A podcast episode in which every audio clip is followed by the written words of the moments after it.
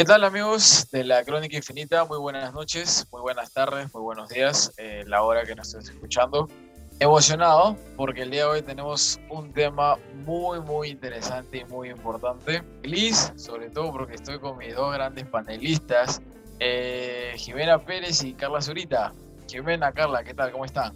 Hola, ¿cómo están, Diego? Sí, hoy vamos a hablar en este cuarto episodio sobre un tema muy importante que es sobre el veganismo y además que fue el primero de noviembre una marcha a nivel, no sé si mundial, pero hubo acá en Perú una marcha sobre eso y que nuestra compañera fue a esa marcha. Carla. Hola, ¿qué tal, Diego, Jimena? Efectivamente, el Día del Veganismo, el Día Mundial del Veganismo fue el primero de noviembre. Asistí a la marcha que que se realizó eh, desde 28 de julio hasta el centro de Lima. Y pues bueno, también conocí muchas personas que eran veganas, me sorprendí porque la verdad es que yo pensaba de que no iba a haber mucha gente, de verdad yo pensaba que solamente iba a haber 5 o 6 personas, pero no, fueron como 40 personas. Y me di cuenta de que cada año está avanzando más esta postura ética y eso me alegra un montón. Bueno, quisiera empezar a hablar sobre lo que es el veganismo y primero diferenciarlo de lo que es el vegetarianismo, ¿no? Porque muchas personas aún no conocen la definición de estos términos. Ser vegetariano es no consumir ningún tipo de cadáver de los animales, ya sea pollo, pescado, ternero, etc. Y el veganismo va mucho más allá de la alimentación, no solamente se centra en lo que son los cadáveres de los animales, sino también en los derivados, la leche, la miel, los huevos, que también representan un maltrato animal por el encarcelamiento de gallinas, la explotación de las vacas por su leche, el separamiento de las madres y sus terneros. Entonces, creo que es algo importante y también no solamente la alimentación, sino también el entretenimiento, estar en contra de los zoológicos, la vestimenta, el testeo en animales, etcétera, un sinfín de cosas que el ser humano se ha encargado de siempre invisibilizar estos animales y hacer creer a la supuesta raza o especie superior que no hacemos daño a nadie y a la misma vez hacemos daño a los animalitos que son inocentes y que no tienen y que no tienen maldad alguna, ¿no? Por supuesto, Carlita. Eh, como ya lo escucharon, señores, el veganismo es una postura ética. Comencemos desde ahí. Postura ética es un valor agregado que le damos a, a este tópico, ¿no? Todo lo que comentó Carla fue más allá, la empatía que le da el ser humano a, los animales. Cabe resaltar que no es de cualquier persona, ¿no? Y esta fue Carla Sarita, así que eh, muy contento que esté aquí, la verdad, muy feliz. Pero... Bueno, eh, aparte, bueno, a mí me gustaría comentar también sobre los beneficios que tiene esta postura ética. a eso iba, Carlita, a eso iba, a los beneficios. Coméntanos, coméntanos, por favor. Bueno, también tenemos beneficios ah, sobre el medio ambiente, sobre la salud. No sé si alguno de ustedes nos podría comentar o tiene eh, sabiduría sobre alguno de estos. La verdad que solo sé que para el medio ambiente el veganismo es muy positivo y ya que tú nos puedas comentar un poco más sobre eso, ya que eres experta. Sí, Jimena, lo que pasa es que la industria ganadera es una de las principales causas de, la emisión de gases de efecto invernadero a la atmósfera eh, debido al gas metano, ¿no? un gas emitido por la digestión de las vacas. Además, también eh, estas industrias es la causa de la extinción masiva de especies, la deforestación, que están acabando con nuestros océanos, etcétera.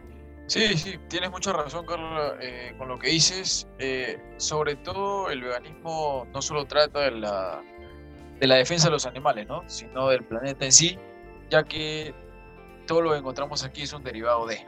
Y esto es eh, provocado por los mismos humanos, por nosotros. Y esto es una voz de conciencia, ya que este tema nos, nos involucra como seres humanos, ¿no? Como la empatía que ya, ya comenté. Eh, Carla, ¿tú tenías una crónica?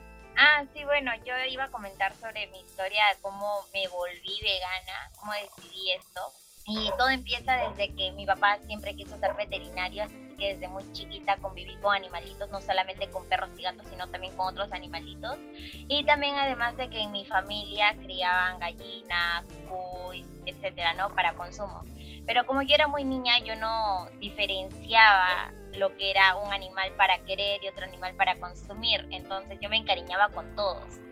Y, cuando iban a matar un animalito yo me ponía muy, muy triste y a veces eh, como que, que, yo me traía los animalitos a mi cuarto y los guardaba hasta que hasta que se olviden de que los iban a matar o algo así, ¿no? Entonces yo siempre quise eso, siempre quise dejar de consumir animales por amor y por respeto hacia, hacia los animalitos. No sabía lo que era ser vegana, yo quería ser vegetariana y a los 15 años lo intenté, sin embargo yo tenía eh, algunos problemas emocionales, lo cual causaron mi, trastornos alimenticios y mi vegetarianismo solamente duró como dos o tres semanas, ya que luego mi mamá me dijo de que, o sea, como que me obligaron a consumir sangrecita, pescados y todo eso.